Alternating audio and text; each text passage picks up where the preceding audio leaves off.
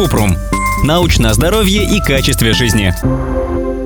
Как избавиться от перхоти? Перхоть – серовато-белые чешуйки, которые отслоились от кожи головы. Они видны на волосах и осыпаются на плечи и одежду, если их много. Вместе с ней бывают зуд, покраснение и сухая кожа головы.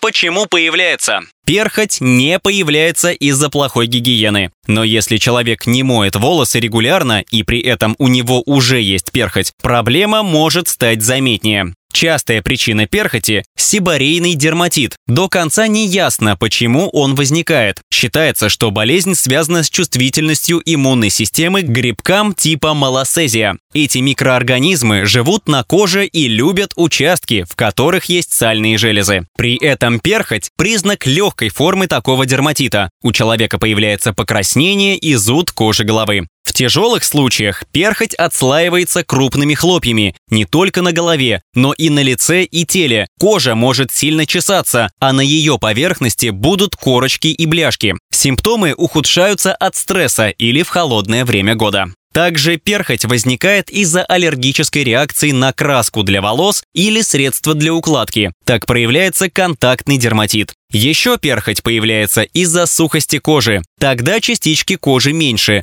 а сухая она не только на голове, но и на руках или ногах. Иногда перхоть – признак экземы или псориаза. Как лечить? При легкой форме сибарийного дерматита используют безрецептурные шампуни. Это средства с сульфидом селена, перитионом цинка, дегтярные шампуни и шампуни с кетоконазолом. Чтобы найти подходящий вариант, часто чередуют два типа шампуней от перхоти. Волосы с лечебным шампунем моют 1-3 раза в неделю. Эффект от лечения появляется не сразу, а через 4-6 недель. Затем шампунь от перхоти используют один раз в неделю или реже для профилактики.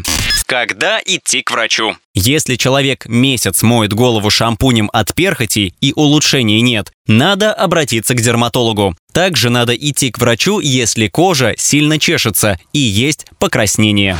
Ссылки на источники в описании к подкасту. Подписывайтесь на подкаст Купрум, ставьте звездочки и оставляйте комментарии.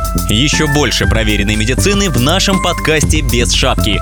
Врачи и ученые, которым мы доверяем, отвечают на самые каверзные вопросы о здоровье. До встречи!